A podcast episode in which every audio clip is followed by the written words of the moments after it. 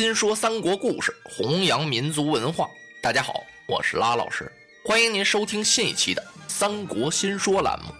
您可以关注新浪微博 V 字认证的“三国新说”，或者是微信搜索“三国新说”的汉语拼音与我互动。您的意见呢，将是《三国新说》栏目最大的财富。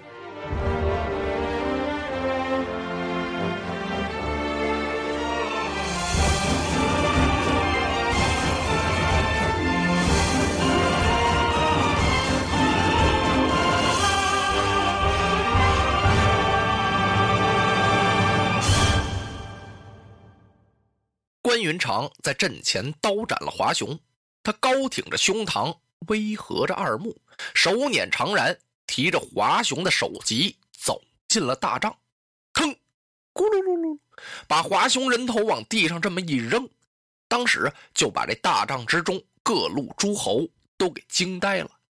华雄真的让这马弓手给斩了吗？谁敢说是假的呀？华雄脑袋这不在地上这搁着呢吗？哎呀呀！就在这时候啊，张飞乐了，他是哈哈大笑，嘿嘿，我二哥这回算是熬里夺尊了。哎，张飞大叫一声：“如今已经把华雄斩了，你们还不赶快传令，杀进泗水关，生擒逆贼董卓，还等什么呀？”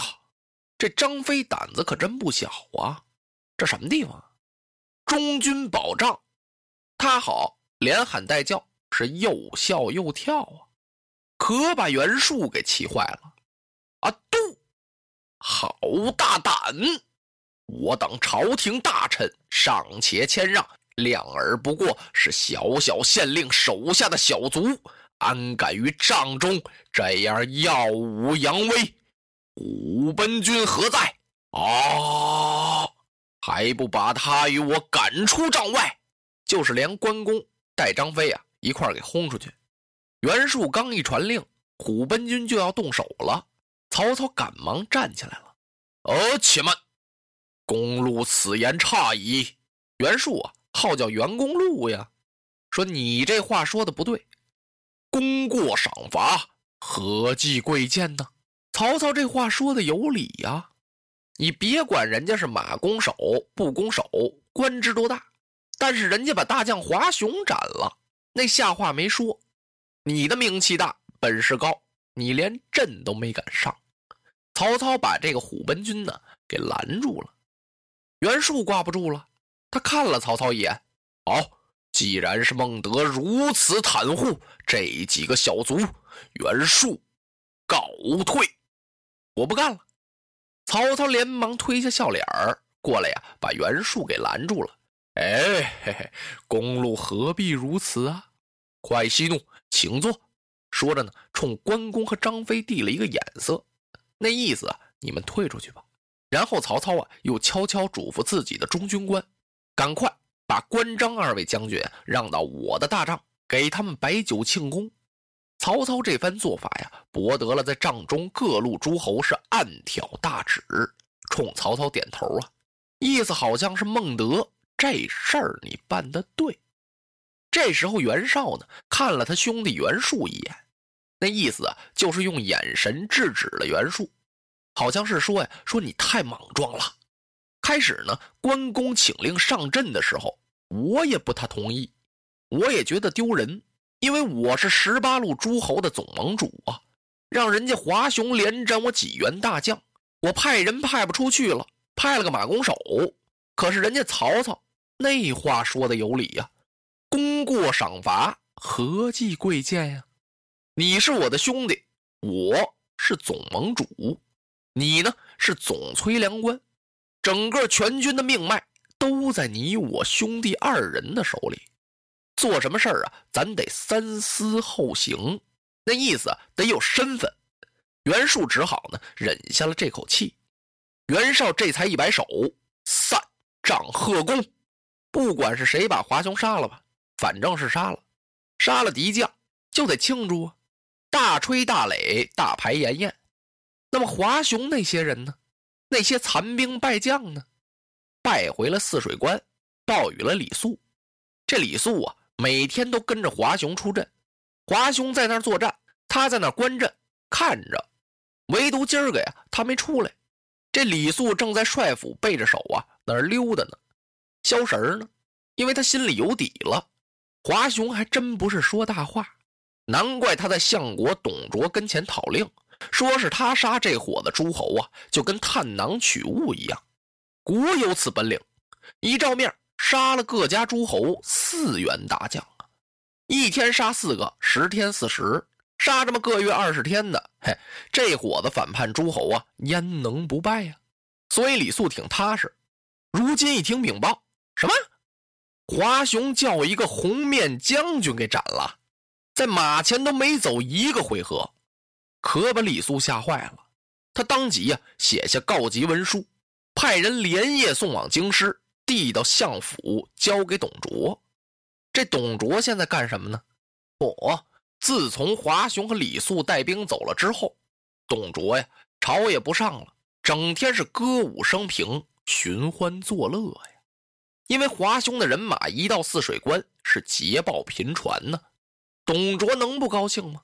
所以啊，他是白天喝，晚上跳啊。董卓也会跳舞啊？不是，他让他那歌妓啊给他跳。董卓正在这儿取乐呢，说泗水关来了告急文书了，他吩咐一声啊，赶快呈上来。人把告急文书递给他，到了面前。他展开这么一看呢，哇呀！当啷，把酒杯撒手了，然后气得他大叫一声：“可恼啊！”咵嚓，哗啦，把桌给周了。董卓烦了，大将华雄让人给斩了。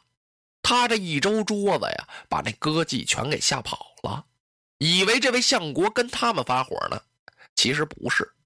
董卓赶忙拿着这封信。跑上大堂，吩咐一声：“集中鸣点！”当当当，咚咚咚咚咚咚咚，钟点齐鸣。这个时候啊，李儒、吕布就过来了。董卓把这告急文书先让李儒看看。李儒看完了之后，心是通通直跳啊，可把他吓坏了。哎呦，袁绍这些诸侯这么厉害呀！手下一员红面大将就把华雄给斩了。那么大的华雄，在人家马前连一个回合都没走下来，这太可怕了。他一抬头啊，看董卓正用眼睛盯着他呢，吓得李儒啊镇定了一下。啊，他虽然心直跳，可是表面上呢还得装作沉着冷静，尽量别让董卓看出来。李儒微微一笑，呵呵，相国，您不必担忧，胜败君家常事。这伙子诸侯啊，虽然说杀了咱的大将华雄，也没有什么可惧的。我倒有一个办法，嗯，赶快讲来。啊，是，我想相国您呢，应该是大驾亲征啊。这叫水未来先叠坝，因为咱们京师与泗水关咫尺之遥，相邻的太近了。如果这伙子反叛诸侯要是攻进泗水关，他的人马呀，就像大水决口子一样，很可能包围了咱的京师。到那时候，咱手脚就施展不开了。嗯，言之有理，我马上兴兵。且慢，您在兴兵之前，还应该办一件大事儿。赶快讲来。袁绍啊，他的叔叔袁奎正在朝中，现在他听说他的侄儿已经造反了，那他要做内应怎么办呀？所以我想啊，请相国您在兴兵之前，应该先斩袁奎，除去后患。嗯，董卓把牙关一咬，看了看李儒，心说这主意出的多好啊！他当即吩咐五百名铁甲军包围袁奎府，将袁奎老少全家一个不留推上市曹，全部斩首啊！我的个天哪！那袁奎官拜太傅。位列三公啊，那么大的个官职，说宰就给宰了。杀完了袁奎之后，董卓这才叫李傕、郭汜各领五万精兵镇守泗水关。你把这关呀给我看住就行，我不让你打胜仗，只要别把泗水关给我丢了。老夫这次捉拿这伙子反叛诸侯啊，我要兵分两路，二龙出水，打他一个措手不及呀。董卓让李傕、郭汜镇守泗水关，然后自己带着吕布、李儒、樊稠、张继，统人马十五万，是兵奔虎牢关。董卓亲自这一出兵啊，那诸侯的探马就报进了袁绍的大营。袁绍当即把所有的诸侯请到中军帐，商议破敌之计。袁绍先问曹操：“孟德，老贼董卓亲自领兵，兵分两路，我等应当如何破敌呀？”咱们怎么打法啊？袁绍很重视曹操啊，有事儿先问他。曹操微然一笑：“哎，本初这有何难呢？”老贼董卓不是兵分两路吗？咱们两路迎敌，请盟主您首先下令派孙坚攻打泗水关，然后您再派几路诸侯到虎牢关去迎敌董卓。孟德不才，愿讨一令接应两处。我既接应泗水关，也接应虎牢关，做他们两下的后盾。我看是董卓可擒呢，这不是给咱们送上门来了吗？那咱们就捉拿逆贼吧。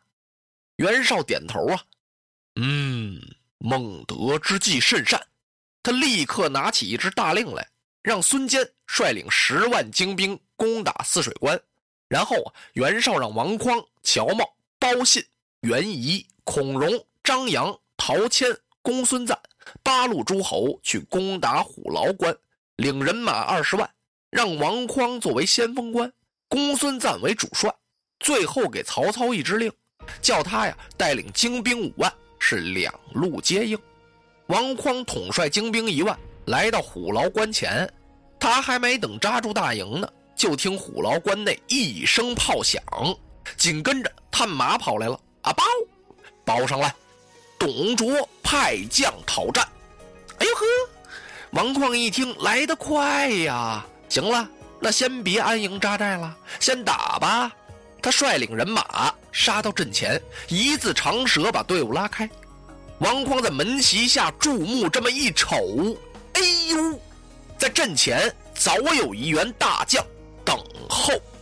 多时，落花葬黄冢，花蝶各西东。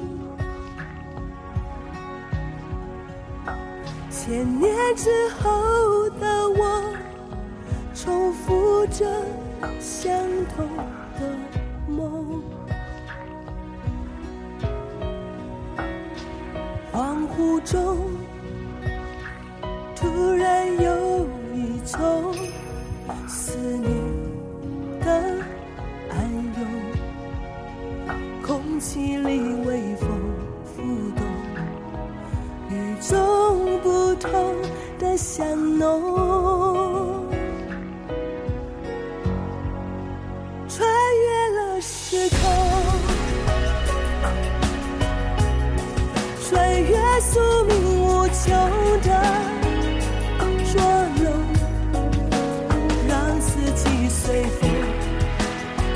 突然发现那条线一直在你。手中穿越了时空，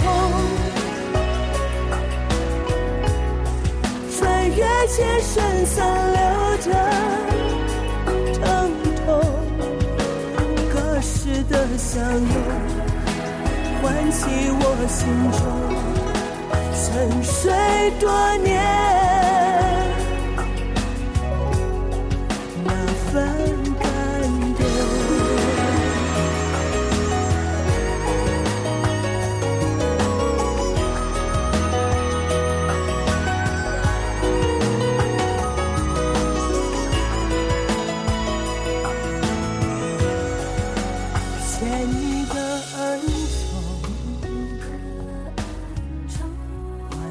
柔情万种这千回百转，也只为了